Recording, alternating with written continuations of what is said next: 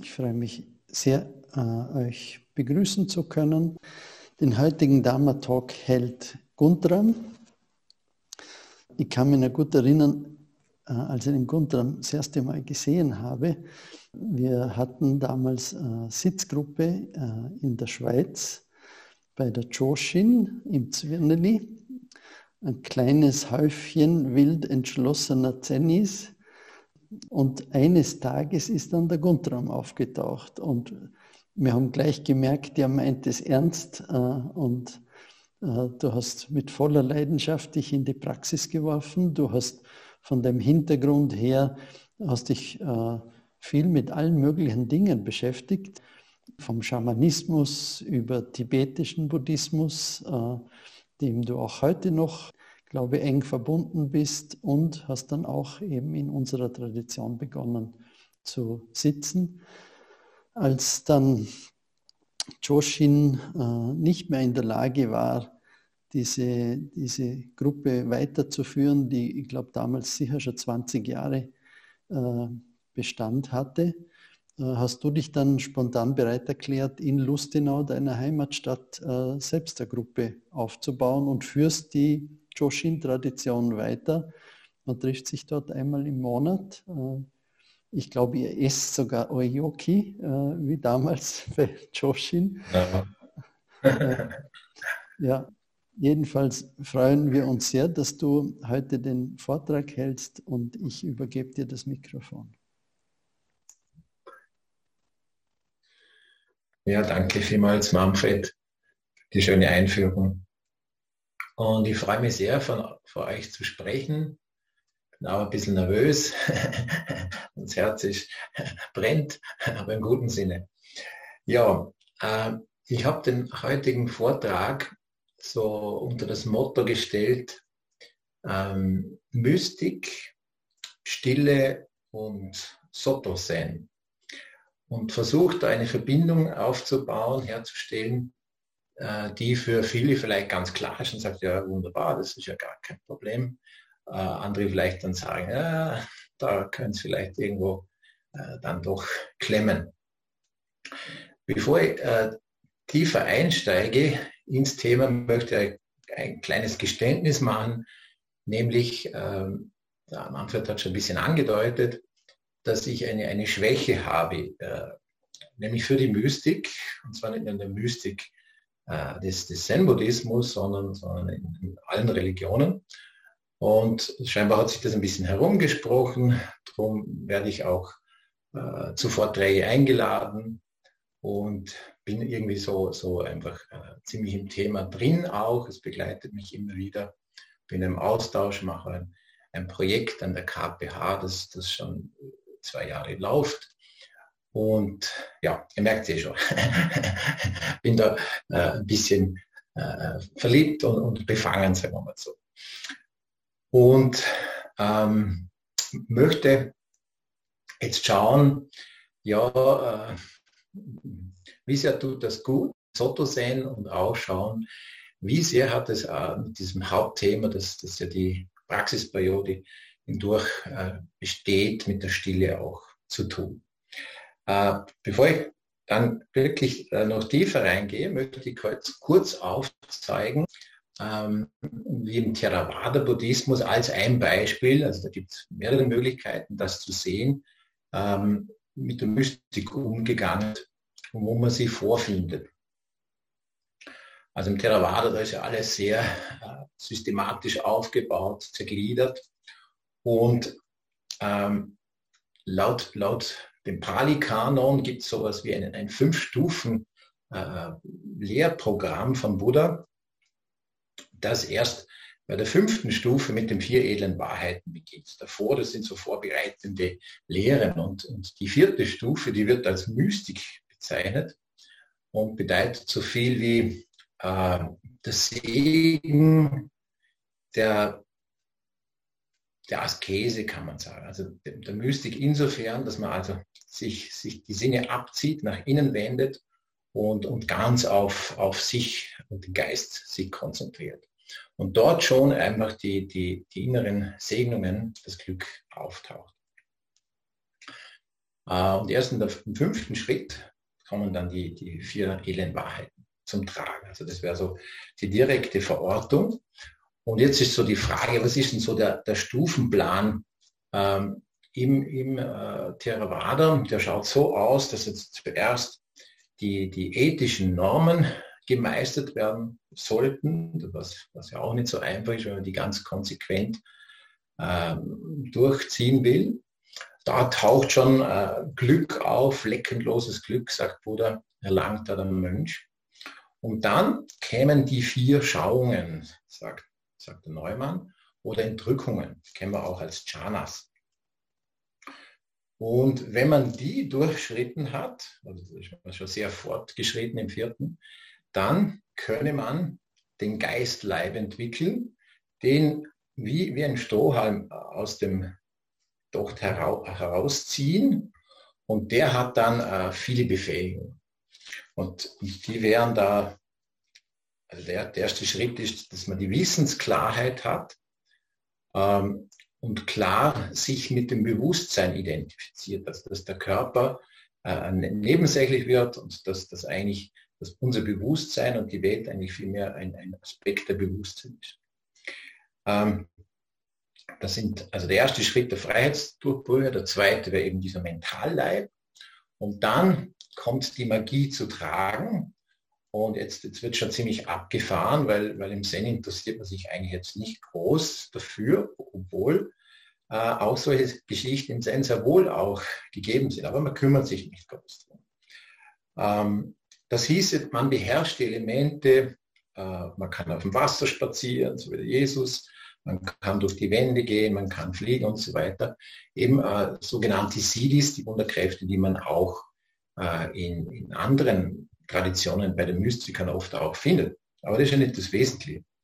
Nächster Schritt ist das himmlische Gehör. Also man kann hören, was, was andere in anderen Welten sprechen. Man hat die Herzenskunde, man sieht ins Herz des Gegenübers. Man hat die Rückerinnerung ähm, der früheren Leben. Dann als siebte Stufe öffnet sich das himmlische Auge, kann in die verschiedenen Welten, Daseinsformen blicken und sieht auch das karmische Werk, also welche Handlungen und welche karmischen Folgen äh, dann zeitigen und zuletzt die völlige Triebversiegung äh, und Befreiung. Das ist das absolute Nirvana. Ähm, das wäre so, so ein, ein Durchgang, den man da anschauen kann. Ja, und wenn man jetzt ein bisschen hinschaut, kann man, kann man was die, die Schauungen anbelangt, äh, bei den ersten einmal hinschauen.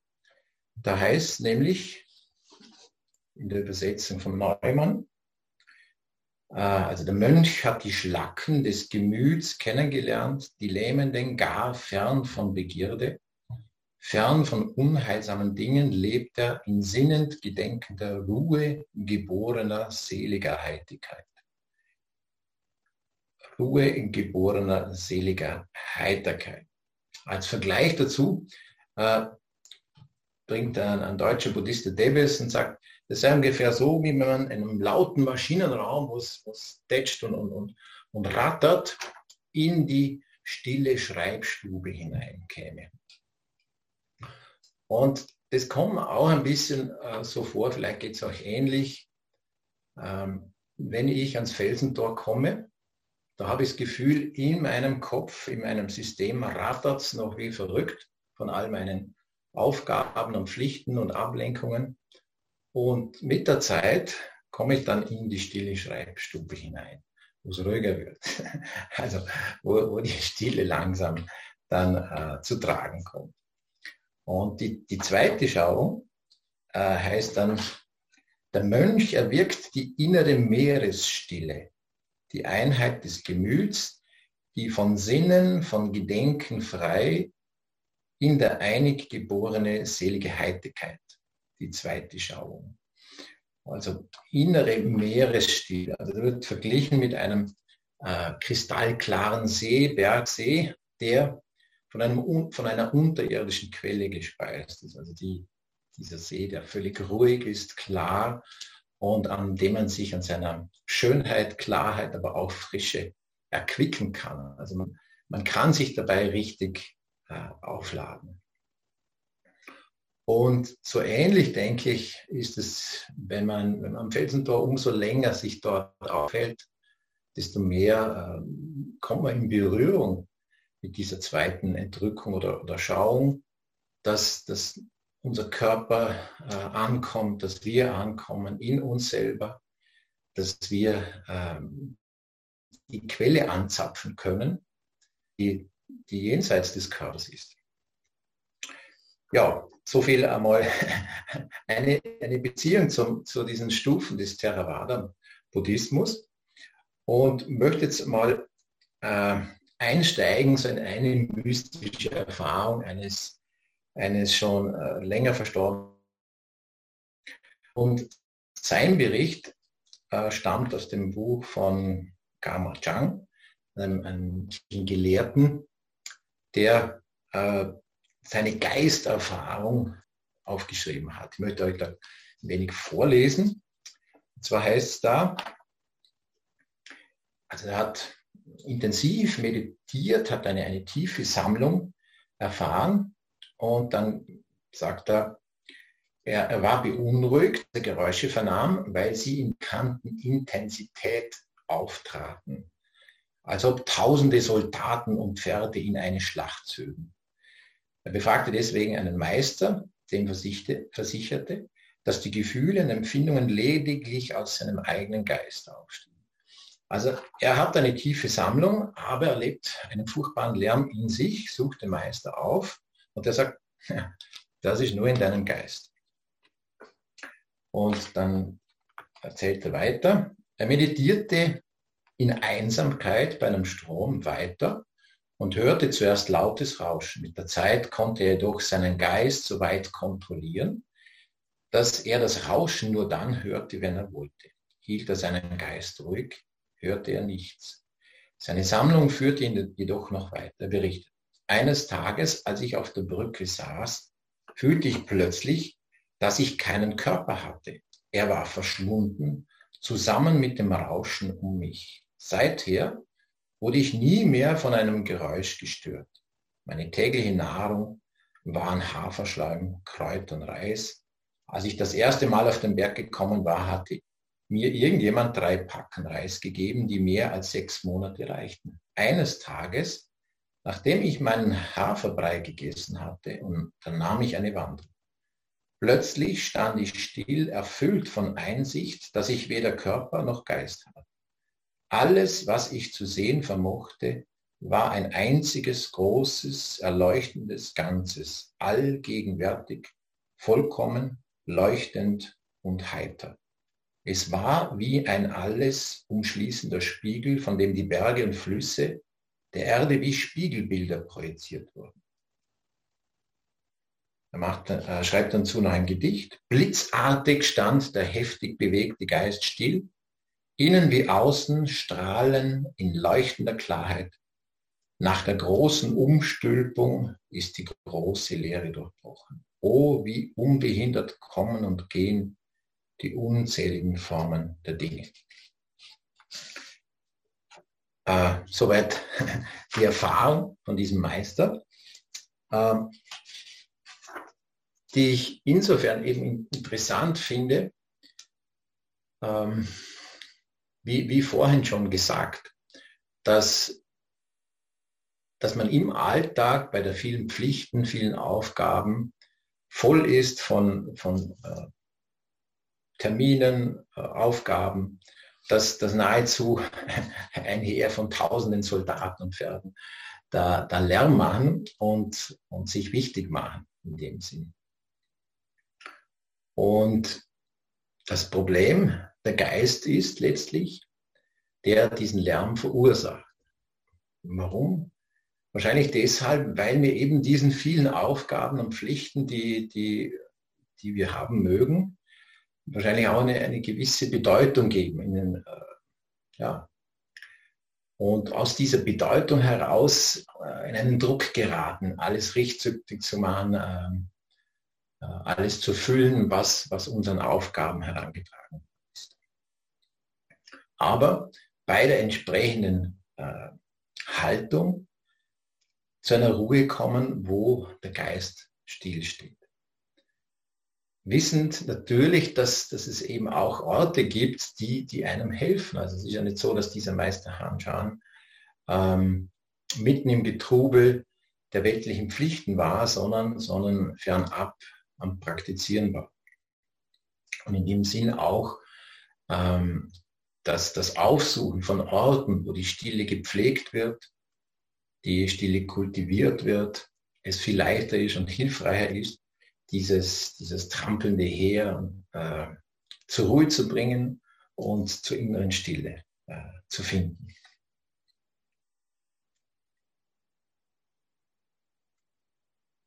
Ja, und als nächsten Schritt möchte ich mit euch zu einem Gedicht kommen, das äh, von Rilke stammt. Also Rilke hat sich nicht ähm, mit Buddhismus großartig auseinandergesetzt. Ähm, das geht aus dem schönen Buch von, von äh, Karl Josef Kuschel hervor, der ein schönes Buch geschrieben hat, Rilke und der Buddha, wo das erläutert und darauf äh, eingeht und schaut, hat der Rilke viel gewusst vom Buddha hat zwar ein, ein, ein, ein schönes Buch bekommen, ähm, die, die Lehrreden des Buddha, aber schaut nicht so aus, dass er sich damit näher befasst hätte. Auf jeden Fall sind von ihm drei Gedichte äh, verfasst worden und das dritte möchte ich euch vortragen und soll uns als, als nächsten weiteren Schritt uns ein bisschen in die Mystik hineinführen und uns äh, ja, ein paar Fragen aufwerfen. Äh, betitelt ist dieses Gedicht von Rilke Buddha in der Glorie. Es äh, war der Schlusspunkt des zweiten Bands der neuen Gedichte und lautet folgendermaßen. Mitte aller Mitten, Kern der Kerne. Mandel, die sich einschließt und versüßt, dieses alles bis an alle Sterne ist dein Fruchtfleisch. Sei gegrüßt. Sieh, du fühlst, wie nichts mehr an dir hängt. Im Unendlichen ist deine Schale. Und dort steht der starke Saft und drängt. Und von außen hilft ihm ein Gestrahle. Denn ganz oben werden seine Sonnen voll und glühend umgedreht doch in dir ist schon begonnen, was die Sonnen übersteht. Ja, also an, an diesem Gedicht könnte man sich jetzt äh, noch länger einarbeiten, noch mehr auskosten. Und ich möchte da nur ein, ein paar Punkte äh, herausheben. Und zwar der, die erste Zeile der ersten Strophe, Mitte aller Mitten, Kern aller Kernen. Also im Sinne von ja, es gibt, es gibt so viele Mitten im, im, Universum.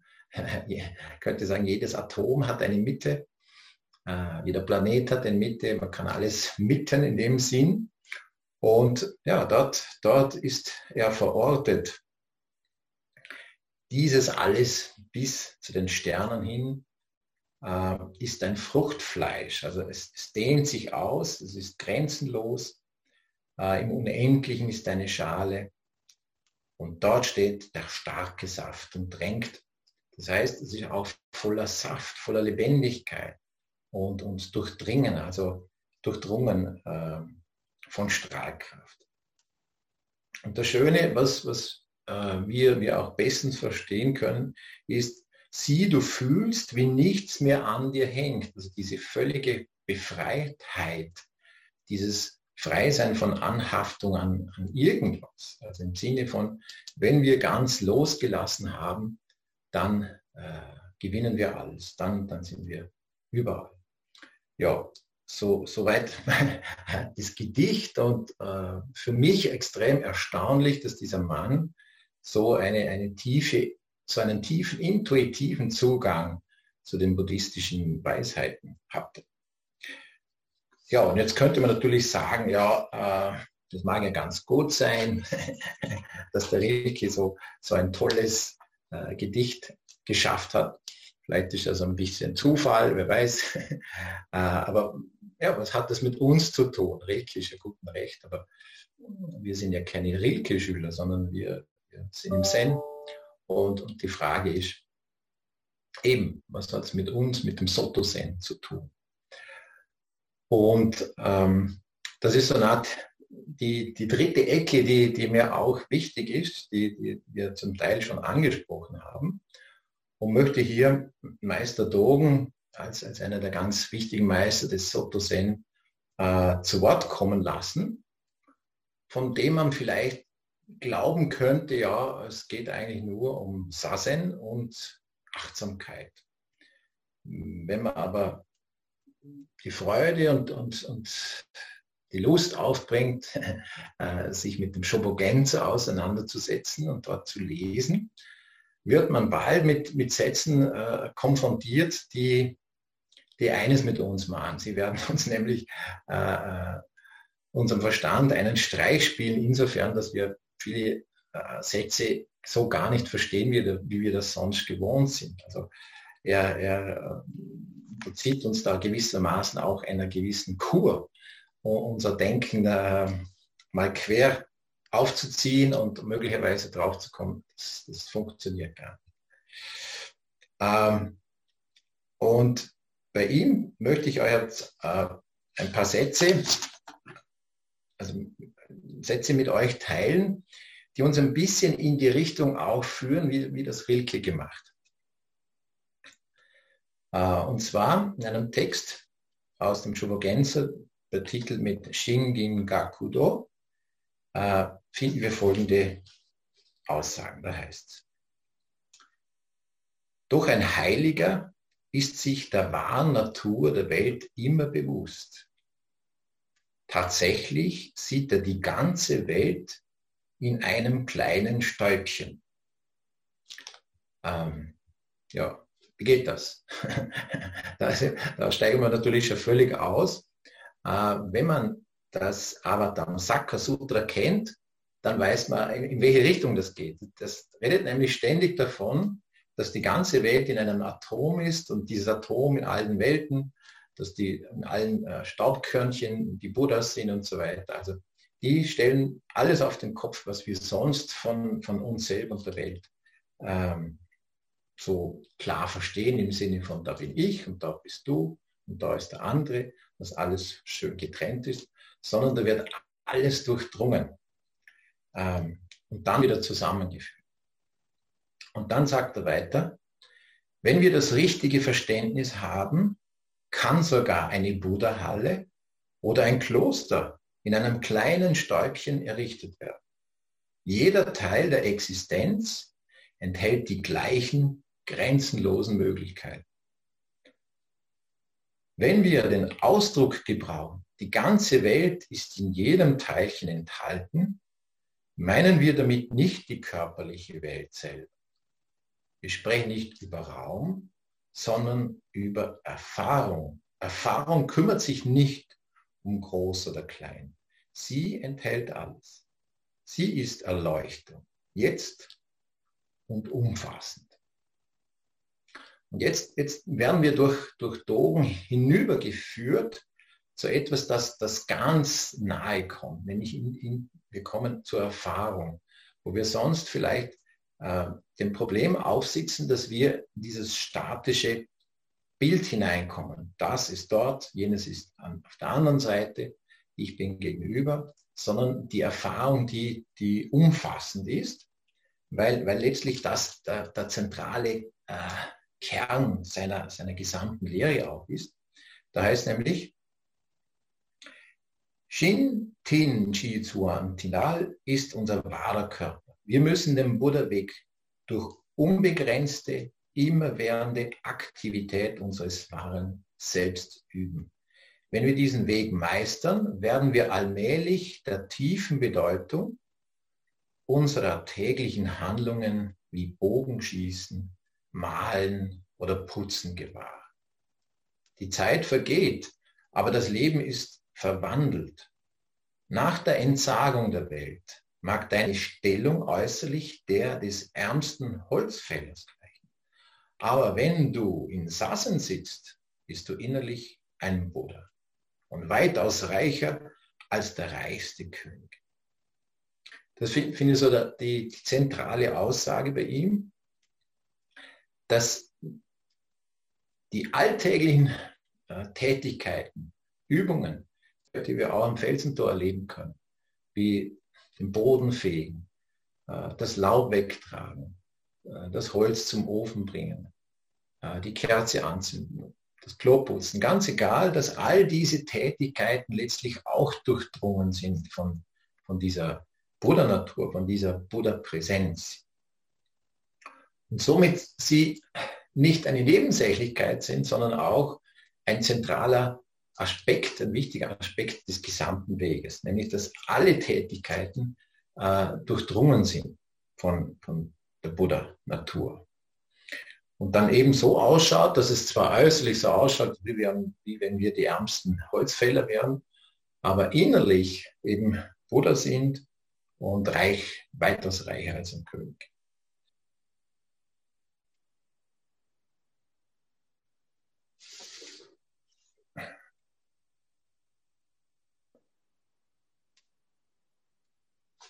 Jetzt möchte ich noch ganz, ganz äh, zu, zuletzt auf, auf den Aspekt zu sprechen kommen, den, den wir bestens kennen aus, aus dem berühmten Text Sasengi, wo wir noch einmal äh, vertieft darauf hingewiesen werden, was es eigentlich laut, laut ihm, worum es ihm, laut ihm eigentlich geht. Äh, wissen ja, dass, dass er früh seine Eltern verloren hat. Also der Vater, war, da war er zwei Jahre, äh, ist gestorben. Die Mutter, da war er sieben. Das hat ihn stark betroffen gemacht. Aber in, in der Jugend hat ihn eine pra äh, Frage stark geplagt. Und das war die Frage, warum sollen wir eigentlich üben, wenn wir Buddha Natur haben? Also die ist ja schon da. Äh, wozu das Ganze? Was ist da nicht in Ordnung? Und seine Antwort darauf war, dass die Erleuchtung gewissermaßen da ist und weil wir erleuchtet sind, führen wir die Übungen eines Buddhas aus. Eben praktizieren wir Sasan, sind wir in der Achtsamkeit und tun das, was ein Buddha macht. Und interessant ist, was er dort sagt, versuch niemals ein Buddha zu werden. Lerne vom fünften Patriarchen Konin vom Berg Öbei. Jede seine Tätigkeit für Tag war eine Übung in Sassen. Sassen ist das vollendete Handeln Buddhas. Sassen ist reine, natürliche Erleuchtung. Heißt also, wenn wir in dieser Übung sind, wenn wir äh, egal welche Tätigkeit wir ausüben, in der Achtsamkeit sind, dann äh, sind wir als, als übende Buddhas unterwegs. Jetzt ähm, ist natürlich die Frage, wie, wie geht es uns damit, mit, mit all diesen Aussagen? Haben wir tatsächlich den Eindruck, wir werden Buddhas? Geht, wenn wir Sasen machen, sind wir Buddhas? Und die Antwort ist die, könnte man sagen, wenn wir uns das fragen, dann sind wir schon längst wieder draußen, weil wir natürlich mit der Kritikkeule unterwegs sind. Äh, uns irgendwelche Vorstellungen durch, die, durch den Kopf gehen, die uns vom eigentlichen Hier und Jetzt wegbringen.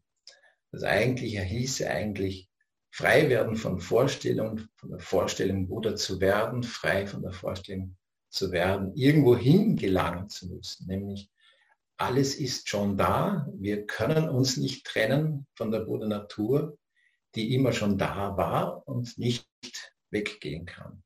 Sie ist nämlich so, so wie Rilke sagte, die Mitte aller Mitten. Sie ist eigentlich immer schon da. Ja, äh, jetzt äh, um auf den Schluss zu kommen, um, um das Ganze zusammenzubringen. Also ich habe den Eindruck, dass das Felsentor ein Ort ist, wo das Schweigen, durch das edle Schweigen äh, uns geholfen wird, in diese Stille einzutreten. Diese Stille, wo wir die, diesen, diesen riesen Lärm des Alltags loslassen können, um noch ein Tor zu durchschreiten, wo wir die, die zweite Stille, würde ich sagen, äh, erreichen können, um uns dort zu nähern und noch mehr dem Geheimnis näher kommen können, dass nämlich in allen Handlungen, die, die wir ausüben, äh, so banal sie auch sein mögen, eine tiefe Freude, eine tiefe Beschenktheit, eine tiefe, eine tiefe Kraft erfahren dürfen, dass wir ähm, ja, die Kraft der Stille erfahren dürfen. Somit bin ich zum Schluss gekommen meines Vortrags. Danke für eure Aufmerksamkeit.